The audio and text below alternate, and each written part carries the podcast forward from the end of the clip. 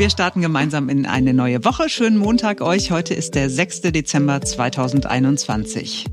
Telegram, das war früher einfach nur eine Alternative zu WhatsApp.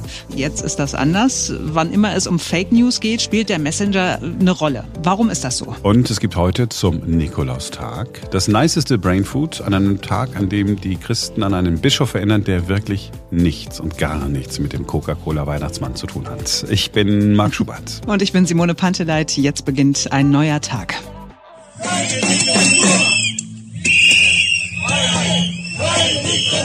Fackelträger sind in Deutschland wieder unterwegs. Am Freitag jedenfalls waren sie es in der sächsischen Kleinstadt Grimma. Sie waren auf der Straße.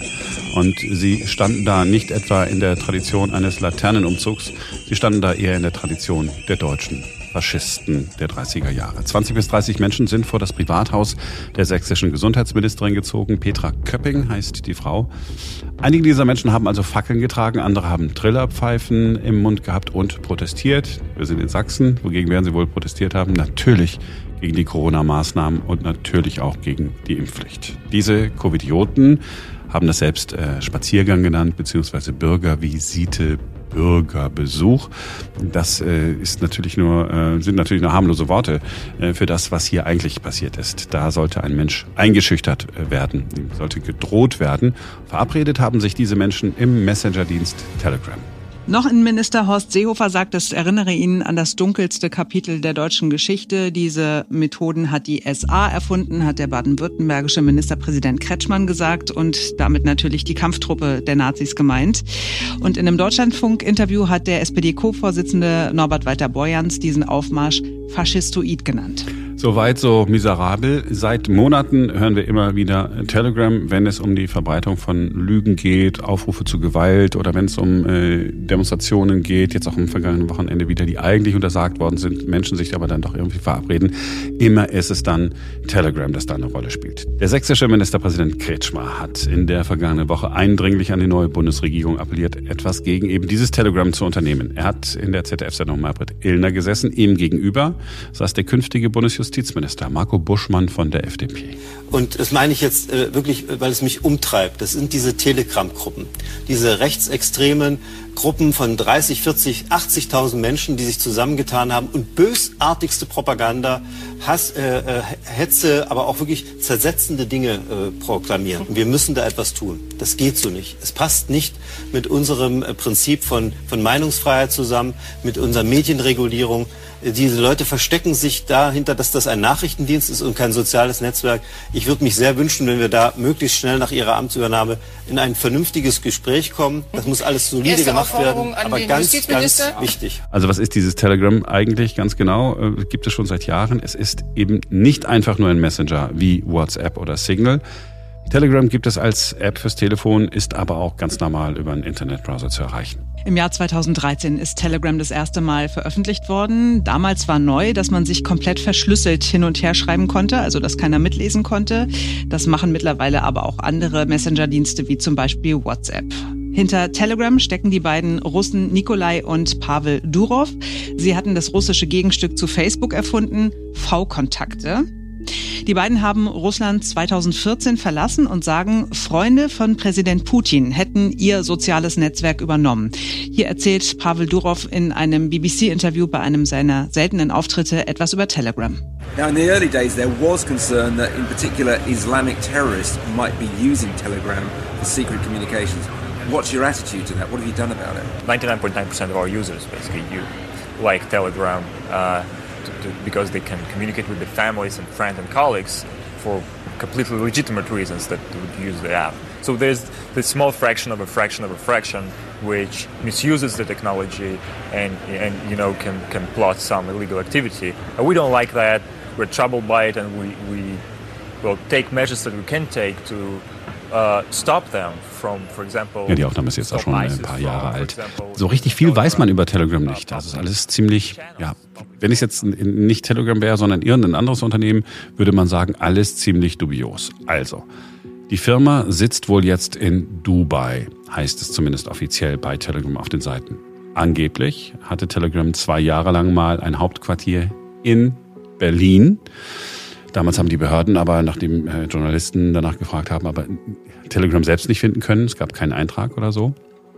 Und ähm, es scheint so zu sein, dass äh, die Mitarbeiter von Telegram überall äh, in der Welt unterwegs sind, von überall aus arbeiten können und manches Mal auch von Ort zu Ort ziehen. Etwa 15 Hauptmitarbeiter soll Telegram haben. Auch das weiß man allerdings nicht genau. Zumindest gibt es ähm, niemals Stellenanzeigen oder so, so wie Facebook oder Google oder andere Unternehmen das irgendwie machen. Niemals sucht Telegram irgendwelche Mitarbeiter. So, und es gibt aber einen ganz anderen entscheidenden Grund für Aluhüte, Schwurbler, Verschwörungserzähler und andere Schwachmaten bei Telegram zu sein. Es gibt hier nämlich nicht nur die Möglichkeit, äh, sich Nachrichten hin und her zu schicken, also wie wir das bei WhatsApp machen. Es gibt mhm. eben auch Kanäle. Also das ist im Prinzip, man, man postet was und jeder kann dann beitreten dieser Gruppe. Die sind äh, öffentlich oder, oder man meldet sich an und wird dann eben, eben zugelassen. Wenn dann einer da was postet, sehen das alle, die den Kanal abonniert haben. Also wenn, er, wenn 200.000 Leute in dem Kanal sind und äh, da postet dann äh, so ein Schwurbler was, dann sehen das auch gleich 200.000 Leute. Ist natürlich etwas effizienter als bei äh, WhatsApp. Jetzt könnte man sagen, ja, gut, aber das kannst du ja dann auch bei Facebook machen. Aber der Unterschied ist, Facebook geht ja gegen Falschmeldungen vor und äh, Facebook stellt Daten äh, Ermittlungsbehörden zur Verfügung, wenn der Verdacht besteht, dass eine Straftat begangen worden ist. Und all das macht Telegram nicht. Man weiß bei den deutschen Ermittlungsbehörden noch nicht mal, wie man die Verantwortlichen von Telegram überhaupt erreichen kann. Es ist wohl so gewesen, dass äh, deutsche Ermittler immer mal einen Brief, wirklich einen Brief an Telegram geschrieben haben, nach Dubai, hatten die eine Antwort gegeben. Das ist ja doof. Dann kann man natürlich auch nichts machen. Ja, das Problem ist ein bisschen auch, äh, Telegram ist nach deutschem Gesetz kein soziales Netzwerk, kein soziales Medium, sondern ein Messenger oder also zumindest lässt sich darüber streiten, was Telegram genau ist. Für Messenger jedenfalls gelten die Regelungen des Netzwerkdurchsetzungsgesetzes nicht. Und in diesem Gesetz ist zum Beispiel geregelt, dass jedes soziale Netzwerk einen Ansprechpartner für die Behörden haben muss. Und das gibt es eben bei Telegram nicht. Telegram hat sich bisher immer gegen die Löschung von Inhalten gesperrt und sagt von sich selbst, man habe nie Daten an staatliche Stellen irgendwo auf der Welt weitergegeben. Was Telegram anscheinend aber von sich aus tut, terroristische und islamistische Inhalte werden gelöscht und blockiert. Telegram versucht also den Staat draußen zu halten und äh, das ist natürlich nice erstmal für Faschos. Äh, und wir als mhm. Demokraten finden das, glaube ich, ziemlich blöd, wenn da faschistoide Idioten ihren Dreck einfach so verbreiten können. Aber Gehen wir mal in andere Länder, ja, da, wo Demokratie ein, ein Fremdwort ist. Da ist Telegram natürlich eine, eine Chance, sich auszutauschen, ohne dass man kontrolliert wird, ohne dass man staatlichen Medien vertrauen muss. In Hongkong zum Beispiel, in Belarus zum Beispiel. Also Faustregel ist, je autoritärer ein Staat ist, desto beliebter ist Telegram. Mit allen möglichen technischen Mitteln schafft es Telegram auch immer wieder, sich einer staatlichen Blockade zu entziehen. Die ändern dann die IP-Nummern. Russland hat es auch mal versucht, äh, Telegram zu stoppen. Und äh, Telegram hat aber so häufig die Server gewechselt, dass tatsächlich die russische Behörde, die Telegram verfolgt hat, ihre eigenen Seiten aus Versehen mitblockiert hatte. Also die sind da schon, die sind da schon äh, relativ schlau, was das angeht. Und wenn wir jetzt ne, ins Ausland mhm. gucken, oder auch arabischer Frühling, damals war es Twitter, ja, aber äh, wir würden doch immer sagen, oh, Telegram toll, dass es dieses Ding gibt. Amnesty International hat gesagt, ja. Telegram, bitte bleibt hart und äh, beugt euch nie dem Druck. Wir aber hier in Deutschland wünschen uns jetzt, dass der eine oder andere Kanal bei Telegram abgeschaltet wird. Wir wünschen uns auch äh, natürlich, dass die, die da äh, rumhetzen, dingfest gemacht werden. Zum Beispiel auch die Typen, die inzwischen dem sächsischen Ministerpräsidenten Kretschmer mit dem Tode drohen. Auch bei Telegram. Okay, also wir halten fest, dieser Messenger-Dienst ist ähm, nicht an sich schlecht, sondern die Leute, die es nutzen und missbrauchen, sind schlecht. Ich finde trotzdem richtig, dass man als, als Staat muss man, wenn auf deutschem Boden mindestens auf deutschem Boden gegen Gesetze verstoßen wird, muss man alles daran setzen, die Täter zu erwischen. Das ist Strafverfolgung, das ist das, was wir als Gesellschaft wollen. Die Wahrheit ist natürlich auch, wenn wir jetzt hingehen und sagen, okay, Telegram, wir würden es schaffen, die irgendwie zu verpflichten, uns alle Daten zu geben oder den Ermittlungsbehörden alle Daten zu geben, die man dann so braucht. Natürlich sind die Leute dann einfach woanders. Ja, sie wechseln dann den Kanal. Mhm.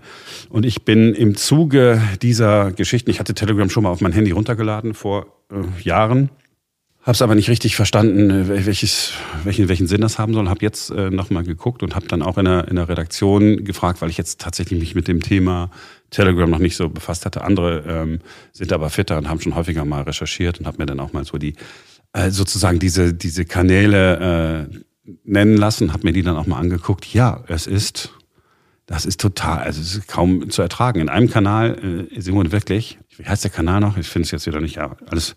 Also, äh, Corona-Fakten heißt natürlich, weil das ist ja, da ist ja die Wahrheit. Mhm. Wartet jetzt da, da zum, nur ein, ein Ding, ich erspare dir alle Details. Äh, Gerichtsdokumente bestätigen, kein wissenschaftlicher Nachweis für die Existenz des Masernvirus. Also ist hier ein Artikel und der ist ganz nice und ganz sachlich geschrieben. Also viel sachlicher als ich hm. das manches Mal bin, wenn ich mich hier aufrege. So dass man, wenn man jetzt äh, nicht sagt, okay, Moment, dem will ich nochmal irgendwie nachgehen, durchaus sagen kann, okay, das, das klingt, aber das klingt sehr plausibel. Da sind auch angebliche Quellenangaben drin und so, die kann man sich dann auch irgendwie angucken und dann muss man die nochmal überprüfen. Aber wenn man es dann so liest, für alle, die bislang den Schwurblern äh, nicht geglaubt haben, es gibt noch nicht einmal Masern. Masern, die Krankheit, an der so viele Menschen weltweit äh, äh, hm. gestorben sind, hat es angeblich auch nicht gegeben. Also auf dem Niveau sind wir da unterwegs. Es ist nichts dumm und unglaubwürdig genug, als dass man es nicht bei Telegram veröffentlichen könnte. Okay, aber also wenn wir mal ganz kurz einen kleinen Seitenstep machen. Äh, du brauchst ja nicht nur Telegram, du kannst ja auch einfach in die deutsche Medienlandschaft gucken. Ich habe mich in den letzten Tagen wahnsinnig aufgeregt über ähm, eine große deutsche Boulevardzeitung, ähm, die getitelt hat, Sie haben uns den Lockdown du meinst eingebrockt. Die da geht es also möglicherweise. Da haben also äh, drei Experten, die ähm, bei diesem Gipfel, bei diesem Corona-Gipfel dabei waren und die beraten haben, ähm, die sind jetzt zu einem Expertentrio äh, gekürt worden, auch nur von dieser Zeitung.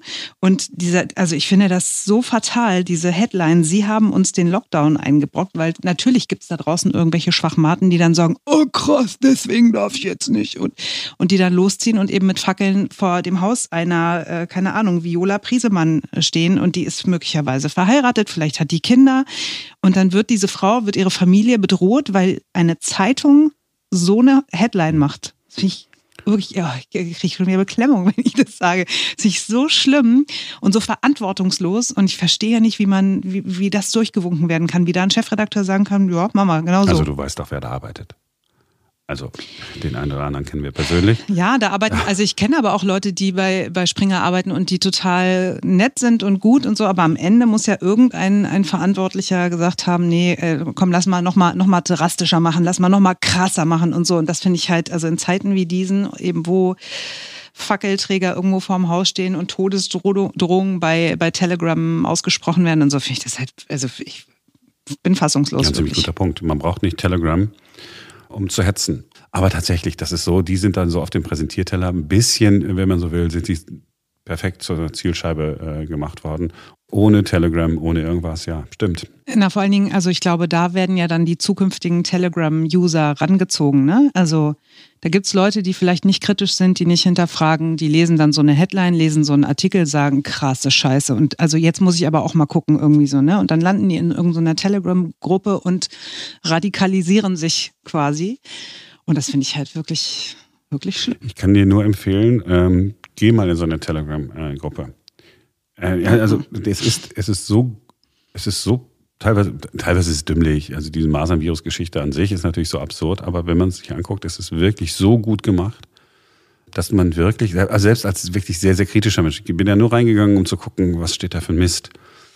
Man fängt dann schon an, zumindest drüber nachzudenken. Ich, jetzt hm. gehe ich dann immer so weit und sage, okay, dann will ich aber die wirklich Original, Originalquelle sehen. Wenn ich die nicht finde, glaube ich es halt nicht. So wie man das halt eben so macht, hm. wie man es immer schon so gemacht hat. Aber die Zeit hat ja dann irgendwie nicht hier. Das ist schon, ist schon krass zu sehen, wie gut sie das machen. Also da sitzen keine Menschen, die wirklich dumm sind. Da sind ganz, müssen echt extrem schlaue Köpfe sein, die, die wissen, ähm, wie man Leute einfangen kann. Ach so, wir müssen äh, nochmal, äh, hätte ich fast vergessen, wir müssen nochmal zurück zum, zum Anfang äh, dieses Podcasts, ne, zur Sendung Maybrit Illner. Wir haben ja vorhin nur den äh, sächsischen Ministerpräsidenten äh, gehört. Der künftige Justizminister hat ja auch da äh, gesessen. Er hat allerdings da zum Sachverhalt Telegram gar nichts gesagt. Er hat es äh, vorgezogen, erstens abzulenken und zweitens äh, Kretschmer einen Vorwurf zu machen. Hören wir uns nochmal an. Ich würde mich sehr wünschen, wenn wir da möglichst schnell nach Ihrer Amtsübernahme in ein vernünftiges Gespräch kommen. Das muss alles solide gemacht werden, aber ganz, ganz wichtig. Ich glaube, dass andere Dinge, also das muss nicht falsch sein, aber andere Dinge sind natürlich dringender. Der Bund hat Geld auch in Sachsen zur Verfügung gestellt, um Impfkapazitäten auszubauen. Ich würde Sie dringend auffordern, dieses Geld zu nehmen und in Impfzentren zu stecken. Herr Buschmann, der erste, nee, das ist nein. So, Sie, so nein, können Sie mit mir hier nicht reden. Nein, also wenn mir nee, jemand kommt nein, aus also Berlin und mir irgendwas über äh, nee, Geld bezahlt des Bundes, da ist Schluss. Erstens. Herr Zweitens, ich habe Ihnen gerade etwas, ich habe so gerade etwas über Telegram gesprochen. Ja, also eine gute Figur macht der Justizminister hier nicht. Ne? Also es ist eine rein juristische äh, Frage gewesen.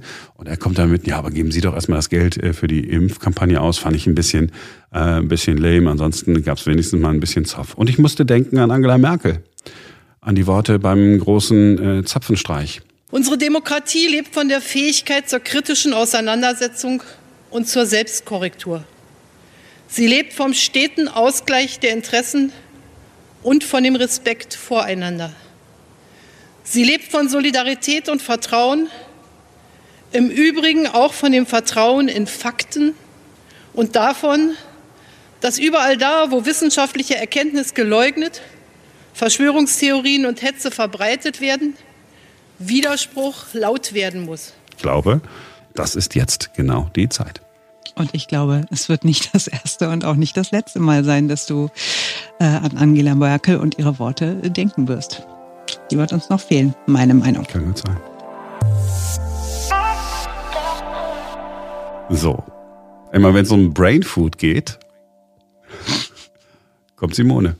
Nee, Immer wenn es um Weihnachten geht, wenn es irgendwas mit irgendwelchen christlichen Bräuchen zu tun hat, dann kommt Simone wieder um die Ecke. Ja, nun ist heute der 6. Dezember, Nikolaus. Eure Kinder haben wahrscheinlich auch Stiefel vor die Tür gestellt und gestern Abend noch geputzt. Oder ihr habt irgendwo hübsche Socken hängen, äh, machen ja auch ganz viele. Und die Frage ist natürlich, ähm, wer war denn dieser Nikolaus überhaupt und warum hat der irgendwas mit Stiefeln oder Socken zu tun? Also der Nikolaustag geht zurück auf einen sehr frommen Mann, war sogar ein Mann der Kirche, ein Bischof, Nikolaus von Myra. Der hat irgendwann im dritten Jahrhundert in der heutigen Türkei gelebt, hatte sehr reiche Eltern, deren Vermögen er geerbt hat. Und das hat er komplett und oft auch heimlich an die Armen und an die Kinder seiner Umgebung verteilt. Und er soll sowieso sehr großzügig, sehr gerecht gewesen sein und wurde von ganz vielen deshalb zum Schutzpatron erkoren. Also die Seefahrer, die Reisenden, die Pilger, Händler, die Armen und natürlich auch die Kinder. Also von denen allen ist er der Schutzpatron. Der Journalisten, der Podcaster, also ja, wir, wir, können den jetzt auch ja, dazu küren. Wenn, warum nicht?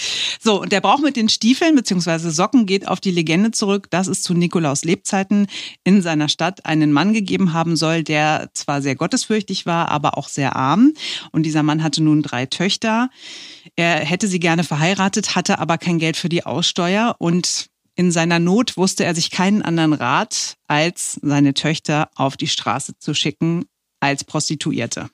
Und Nikolaus hat diese Mädchen vor dem Schicksal gerettet, indem er drei Klumpen Gold durch den Kamin der Familie geworfen haben soll. Diese Goldklumpen sollen direkt in die Socken gefallen sein, die am Kamin zum Trocknen hingen. Und aus dieser Legende hat sich der Brauch mit den Nikolausstiefeln oder Socken auch Ach, entwickelt. Jetzt ohne Mist. Das ist die, ja. das ist die mögliche Story. Da ist ja gleich alles mit dabei. Sie hat alles, was eine gute Geschichte braucht. Es geht um Sex, es geht um Gold, Reichtum, Kamin. Weihnachtsmann. Ja, und, und, und, und der, der Kamin spielt ja heute ja, noch eine ja, Rolle, klar. weil ja der angeblich der dicke Weihnachtsmann durch die ja. äh, schlanksten, schlankesten äh, Kamine passt. Mhm, genau. Sehr gut. So, und jetzt, warum 6. Dezember? Weil das Nikolaus Todestag war und an seinem Todestag wird an ihn gedacht. Nikolaus haben wir hinter uns, aber der Nikolaus ist ja nicht alleine. Er hat schwergewichtige Konkurrenz und auch eine kleine Konkurrenz. Christkind gibt's noch, Weihnachtsmann gibt's noch. Who is who? Dürfen alle drei parallel existieren? Äh, ich glaube, heutzutage ist das völlig in Ordnung, aber es gab eine Zeit, äh, wo einem das sehr sauer aufgestoßen ist, dass es den Nikolaus gab. Und zwar war es im Mittelalter so, dass die Kinder nicht an Heiligabend Geschenke bekommen haben, sondern am Nikolaustag und dann irgendwann später nochmal am 28. Dezember, das war der Tag der unschuldigen Kinder. So, und niemand Geringeres als Martin Luther soll sich daran gestört haben, dass der katholische heilige Nikolaus so verehrt wird. Und dann hat er beschlossen, okay, jetzt muss jemand anderes die Geschenke bringen. Und zwar am 25. Dezember, ja, wo Jesus geboren ist. Und wir haben ja schon gelernt in diesem Podcast, liturgisch gesehen beginnt dieser Tag schon um 18 Uhr am Vorabend, ja, also am Heiligabend, 24.12. Mhm. Und deswegen, also am 24.12. 18 Uhr, dann ist äh, Bescherung erlaubt. So, und dann hat er sich überlegt, wer könnte denn jetzt die Geschenke bringen? Und äh, ist wohl drauf gestoßen oder drauf gebracht worden, dass es im Elsass die Geschichte vom Christkind äh, gibt. Und Luther soll diese Geschichte übernommen haben. Also es Christkind ist im Grunde eine protestantische Erfindung und es ist nicht zu verwechseln, was ich ja immer dachte, dass das Christkind das Christuskind ist aber die haben überhaupt nichts miteinander zu tun. Also das Christuskind. Was? Das sind unterschiedliche? ja, also das Christuskind nee, ist ja der, der neugeborene nicht. Jesus, ja? Da sind wir uns ja. einig. So. Ja. Und das Christkind ist aber traditionell ein Mädchen oder ein Engel und geht vermutlich zurück auf äh, frühere Weihnachtsspiele, bei denen die Kinder, die Christkinder, zur Krippe gezogen sind, um dem Jesuskind Geschenke zu bringen. Also das sind sozusagen die Kinder des Christus. Mhm, genau. So. Ach nee, wirklich, was? ich habe auch ich viele, viele Jahre lang auch gedacht, okay, dann bringt halt Jesus selber die Geschenke, aber macht Genau, Baby Jesus, ja, Baby Jesus, man weiß nicht, wo, wo es her hat, aber äh, äh, bringt was vorbei. Ja, nee, äh, also ist ah. nochmal jemand anderes. So. Okay. Und dann so. gibt's ja noch den Weihnachtsmann und der geht höchstwahrscheinlich zurück auf den amerikanischen Santa Claus. So, und der verdankt nicht seine Existenz, wohl aber seine Popularität. Angeblich dem Getränkekonzern Coca-Cola. Seit 1931 hat Coca-Cola nämlich alle Jahre wieder in der Weihnachtszeit mit einem dicken alten Mann mit Rauschebart und äh, rotem Mantel geworben und wurde so groß rausgebracht. Der Weihnachtsmann, auch bei uns. Ich bin tatsächlich, also das ist ja krass. Das ist ja mal Brain Food. Also, das Christkind äh ist nicht Christus. Ist not a baby Jesus. No. Ja. Nikolaus, ja, ich wusste, dass der Pfarrer, äh, Pfarrer war, Quatsch, äh, Dings hier da. Bischof. Äh, ne? hm? ja, ja, genau, in der Türkei. So die Geschichte, und dass dann die Goldklumpen durch den Kamin geworfen, deswegen bringt sozusagen der Coca-Cola-Weihnachtsmann die Sachen mit dem, naja, deswegen wirft er das auch durch den Kamin. Das, oder? Das ist wahrscheinlich doch dann wahrscheinlich wird die Verbindung. Es so, äh, ja, wie, wie, sich, wie es so passiert. Geschichten verselbstständigen sich und entwickeln sich weiter und irgendwann weiß keiner mehr, was war denn jetzt genau der Ursprung, aber alle finden es gut bis auf dich.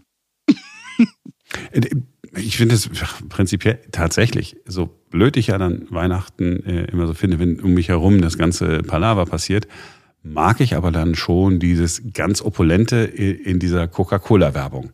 Weißt du, wenn diese Cola-Trucks, es ist ich, ich trinke viel lieber Pepsi, und damit nicht wieder einer sagt, das ist Werbung oder so. Ne? Ich mag wirklich Pepsi Max oder so, mache ich lieber als Cola Zero. Ähm, aber die Coca-Cola Weihnachten, hm mit diesen Trucks oder so und dann dieser Musik, legendär von Melanie Thornton. Das ist doch, das ist doch mal was. Da gibt es auch eine oder? schöne das Geschichte. Ist, die erzähle ich dann morgen, ja? Darf ich mal auch die Geschichte zu dem Song von Melanie Thornton erzählen? Wobei, ich kann es auch jetzt machen. Irgendwie acht. Nein, das, nein, nein, nein. Das machst du morgen, weil das ist so ein schöner Cliffhanger, ja. Jetzt, Deutschland wird jetzt sagen, oh mein Gott, wir müssen morgen unbedingt wieder einschalten. äh, weil die wissen nämlich, morgen ist wieder ein neuer Tag. Bis dahin, schönen Montag euch.